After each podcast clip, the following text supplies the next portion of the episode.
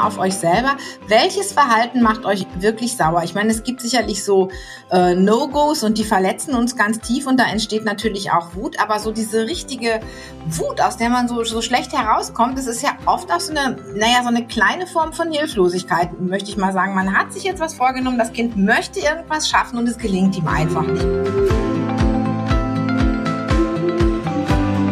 Kurswechsel Kindheit. Dein Podcast für ganzheitliche Bildung und Erziehung mit Andrea Schmalzel und Petra Rodenberg.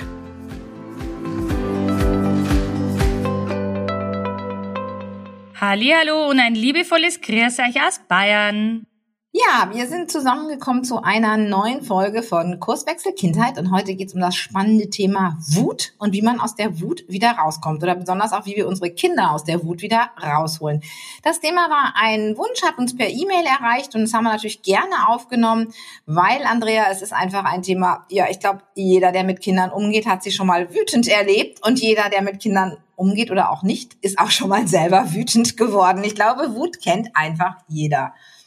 Oh ja, also da kann ich tatsächlich ein Lied davon singen, weil ich kämpfe ja ab und an auch mit meiner Wut. Und Petra hat gestern so einen schönen Vergleich gesagt mit dem Rumpelstilzchen und haben gesagt, ah, ich und Rumpelstilzchen, wir passen eigentlich äh, relativ gut zusammen, denn ich bin auch so ein kleiner, also Bayern-Ausdruck, Zornbinkel, ne? also ich kann auch richtig zornig und wütend werden. Ähm, deswegen ist es für uns wirklich wichtig, dass einfach ja, drüber reden können, aber schauen wir uns doch einfach mal an, was ist denn Wut überhaupt? Und letztendlich ist Wut eine Emotion, einer der sieben Basisemotionen, ist im Grunde genommen nur eine Reaktion auf eine unangenehme oder auf eine mangelnde Wahrnehmung.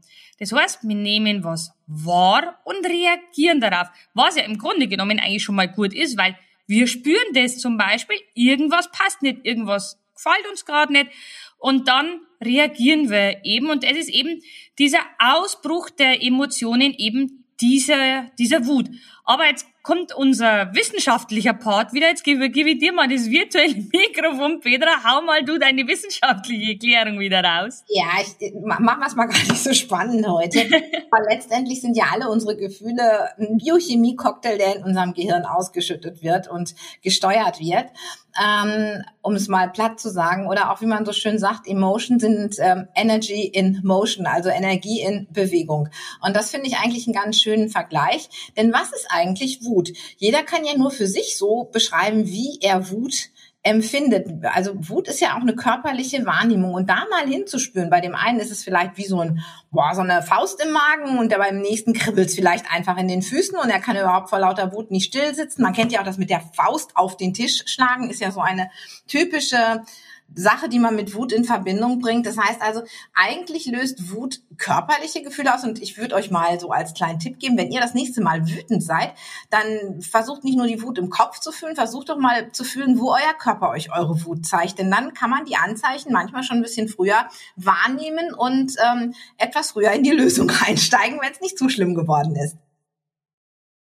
Das ist richtig, das ist ein ganz, ein guter, äh, ganz ein guter Tipp, ja, weil das ist ja ein Teil von unserem Stresspräventionstraining. Da geht es ja auch wirklich darum, wo fühle ich denn auch zum Beispiel den Stress, ne? Also das ja auch in Wut eins zu eins in Verbindung steht. Aber gucken wir uns jetzt einfach mal an, ja, was mache ich denn überhaupt mit der Wut, ne? Wenn die Wut da ist, wenn die Wut akut da ist vor allen Dingen, weil dann wird's ja zum einen total spannend, ne? Also wenn jetzt äh, du oder ähm, wenn ein Kind dasteht und es einfach nur schreit, bayerisch plärt, äh, sie fürchterlich aufführt, so, ich hoffe, ihr versteht es da draußen mit meinem Bayerisch, ähm, ja, was kann ich denn da tun? Was kann ich genau in dieser Moment, in diesem Moment tun?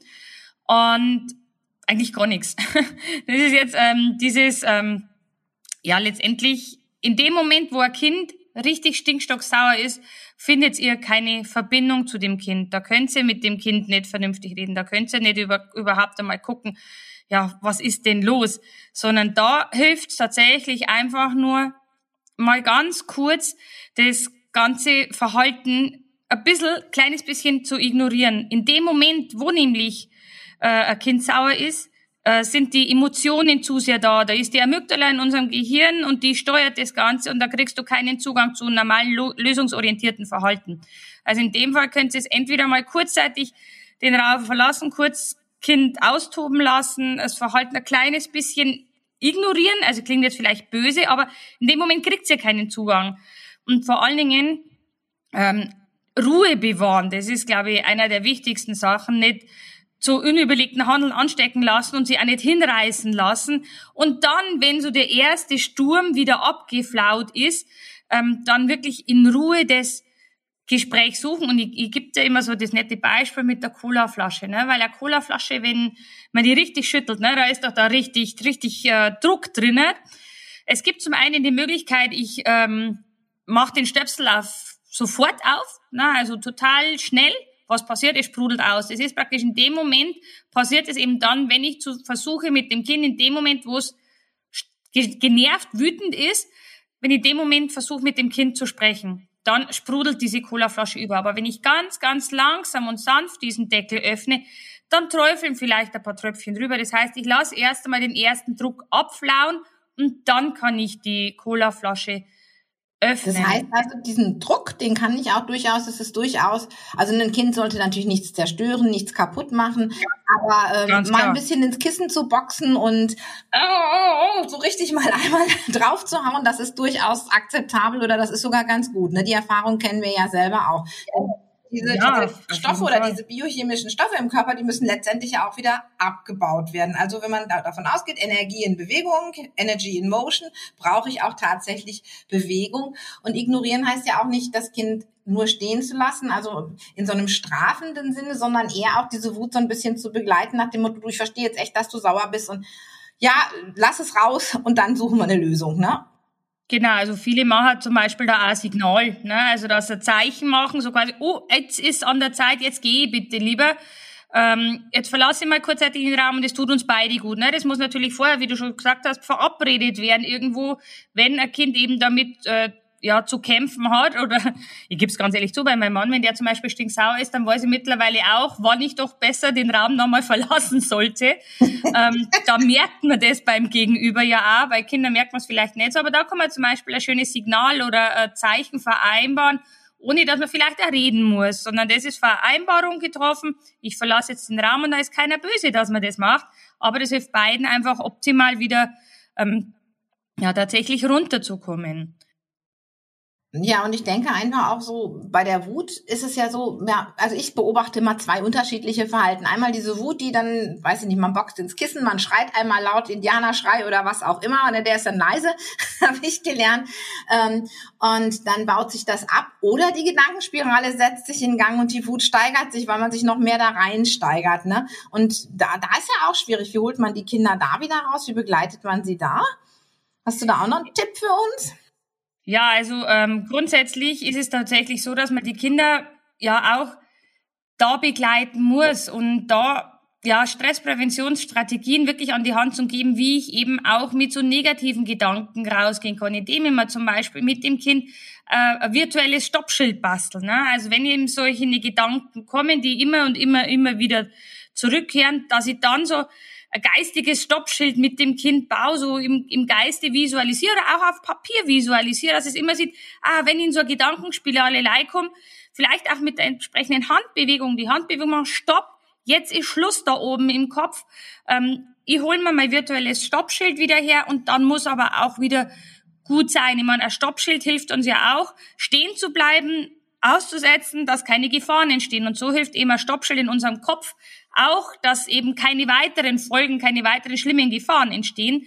Und wenn das Kind es dann wirklich dieses Tool an der Hand hat, und das kann man zum Beispiel wunderbar mit einer kleinen Fantasiereise, mit einer kleinen Imaginationsübung ähm, verknüpfen, dass das Kind sich wirklich so ein geistiges Stoppschild aufbaut und äh, somit die Gedankenspirale einfach durchbrechen kann.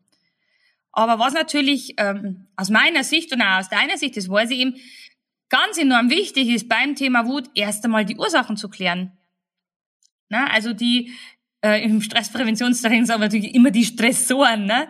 Die Stressoren müssen ja erst einmal geklärt werden. Warum ist überhaupt das Kind oder warum bin auch ich total wütend? Warum bin ich so zornig? Was sind die Triggerpunkte, die ähm, uns immer oder die das Kinder immer in diese Situation führen? Ist es zum Beispiel die ständige Enttäuschung? Ist es ein Angriff oder Streit mit den Freunden?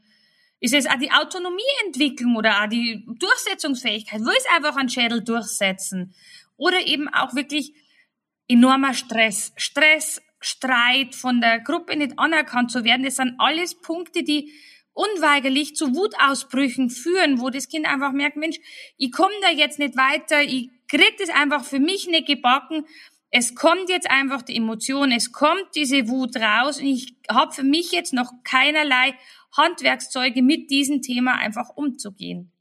Und ich denke, da ist es wichtig, wenn man das, was ich vorhin schon mal gesagt habe, wenn man vorher auch mit Kindern oft übt, ähm, überhaupt auch bei anderen Emotionen zu fühlen, wo sitzt denn meine Emotion im Körper und was tut mir jetzt gerade gut? Und die Ursache, die geht man dann immer besser an, wenn die Wut äh, ein bisschen verraucht ist, denke ich. Ne? Wenn wir wissen, was Ganz ist der genau. Triggerpunkt, warum ist das ein Triggerpunkt? Und oft ist es ja so, dass es uns, glaube ich, wütend macht achtet mal auf euch selber. Welches Verhalten macht euch wirklich sauer? Ich meine, es gibt sicherlich so äh, No-Gos und die verletzen uns ganz tief und da entsteht natürlich auch Wut. Aber so diese richtige Wut, aus der man so, so schlecht herauskommt, das ist ja oft auch so eine, naja, so eine kleine Form von Hilflosigkeit, möchte ich mal sagen. Man hat sich jetzt was vorgenommen, das Kind möchte irgendwas schaffen und es gelingt ihm einfach nicht. Und da, wie Andrea schon sagte, hat es keine Strategie mit umzugehen. Oder ihr möchtet jetzt irgendwas von eurem Kind, sage ich mal andersrum, und das Kind macht aber einfach nicht mit und ihr kommt unter Zeitdruck, ihr kommt unter Stress und was passiert? Ihr werdet wütend, weil ihr das Gefühl habt, ihr persönlich werdet torpediert. Kann man, später können man sich das auch unter unter dem Thema Konflikt nochmal angucken, dass man dafür Lösungen findet. Aber oft entsteht ja Wut, wenn ich einfach auf eine Situation, ich habe mir was gedacht, ich stelle mir das anders vor, das tritt nicht so ein und ich habe keine Strategie, mit dieser Situation umzugehen. Das heißt also zu gucken, wie kann ich denn auch die Frustrationstoleranz so ein Stückchen erhöhen, um erst gar nicht äh, immer in so eine Wutschiene reinzukommen. Ganz genau. Und das ist halt auch wieder das, wo ich sage, das müssen wir wieder ähm, irgendwo ganzheitlich auch betrachten. Ne? Also dass man wirklich ja das ganze Umfeld mit einbezieht, äh, ob es die Schule ist, ob es das familiäre Umfeld ist, ob es der Freundeskreis ist, ob es Überforderung ist. Alles das, wie ich ja schon gesagt habe, das können die Ursachen eben für solche Wutausbrüche, für die für die mangelnde Wahrnehmung, für die Reaktion einfach sein. Und das ist da aus meiner Sicht äh, eigentlich einer der Grundlagen, um eben mit Wut entsprechend umzugehen. Denn aus meiner Sicht kann man da wirklich so eine kleine Checkliste machen. Ne? Das habe ich mal wirklich mit äh, Familie gemacht und man gesagt, wir führen so ein kleines Wuttagebuch. Ne? Wann sind immer die, ähm, wann sind die Wutausbrüche gewesen? Was hat sich da verändert? Wo waren die Wutausbrüche? Zu welcher Zeit? Äh, wer war da beteiligt? Ne? Und dann haben wir wie so eine Checkliste gemacht, wann war wie wo, sämtliche Notizen. Und dann sind wir einfach Schritt für Schritt durchgegangen und haben da eben die Stressoren rausgefiltert. Und dann haben wir uns gemeinsam angeguckt, ja, was können wir jetzt wie dagegen machen? Und da ist es eben wirklich wichtig, eben dieser ganz, das, diese ganzheitliche Betrachtungsweise. Ohne der klappt es einfach nicht, weil es ist immer nicht nur ein Punkt, der an bestimmte Situationen ähm, die Ursache ist. Ne? Genau, das war jetzt im Prinzip die Langzeitstrategie und nochmal ganz kurz, in der aktuellen Situation hilft selber einfach auch manchmal einen kleinen Schritt zurücktreten, tief durchatmen, da aus dem Achtsamkeitstraining akzeptieren, was ist denn jemand, der wütend ist, die Wut kann ich nicht auf Befehl wegmachen. Das heißt, die Wut muss einfach auch so ein Stückchen raus. Wichtig ist dabei, dass niemand verletzt wird, weder verbal noch körperlich, denke ich. Das sind zwei Punkte, die wir unbedingt im Blick haben müssen. Und dann, wenn es ein bisschen runtergefahren ist, in die Langzeitstrategie und zu gucken, wie gehe ich damit um. Genau, und immer auch zum Beispiel die Tipps an die Hand geben, eben unseren Indianerschrei, ne? Ja. wo man einfach nur schreit, ohne dass ein Ton rauskommt dann kann das Kind zum Beispiel eben, die, gibt es auch diese Anti-Stress-Bälle, ne, dass diese ganz fest zu, äh, zusammendrückt, das von 10 auf 1 runterzählt, dass sie sehr kurze Auszeit nimmt, dass bewusst einfach mal tief durchatmet. Das sind lauter so Tipps, die man zwar immer, immer wieder hört, ne, aber wirklich schreibt es euch auf ein Post-it drauf, wenn so eine Situation kommt, gebt dem Kind wirklich diese Tools an die Hand, damit es überhaupt einmal erste Strategien hat, damit umzugehen in akuten Situationen. Genau. Das Wutkissen zum Reinhauen ist auch noch ganz empfehlenswert in meinen Augen, aber das ja. muss jeder so für sich auch so ein bisschen ausprobieren. Ähm, ja, den Indianerschrei werden wir euch auch noch näher bringen, weil es naht wieder die Kinder- und Jugendcoaching-Woche. Diesmal ja, mit ziemlich coolen neuen Tools, ein paar bewerten auch. Ende April geht es los. Ab Anfang April könnt ihr euch anmelden. Wenn ihr also unseren Newsletter schon abonniert habt, kommt die Anmeldung einfach zu euch ins Haus und ihr braucht nur klicken. Und ansonsten äh, guckt einfach auf Facebook, guckt auf unserer Seite vorbei. Wir kündigen es an. Es wird wieder drei mega Workshops geben Ende April. Am 24. legen wir los und ich glaube, wir sind schon total selber gespannt und total aufgeregt und freuen uns super, wenn jetzt wieder, äh, ja, wenn es wieder losgeht. Denn die Kinder- und Jugendcoaching-Woche ist für uns immer eine ganz besondere Woche, in der wir ja ganz viele Dinge mit euch teilen und wo auch eine ganz tolle Gemeinschaft entsteht. Genau, und heuer haben wir das auch unter einem tollen Titel, äh, eine Mission. Wir begeben uns auf, wir begeben uns ein, auf eine Mission und wir begeben uns zusammen mit euch auf eine richtig geile Mission. Deswegen freuen wir uns schon riesig, wenn ihr dabei seid. Genau, und ähm, ja, passt einfach auf Facebook auf, dann wisst ihr auch mehr, worum es in der Mission geht. oh, auf jeden Fall. Macht's gut. Tschüss. Servus.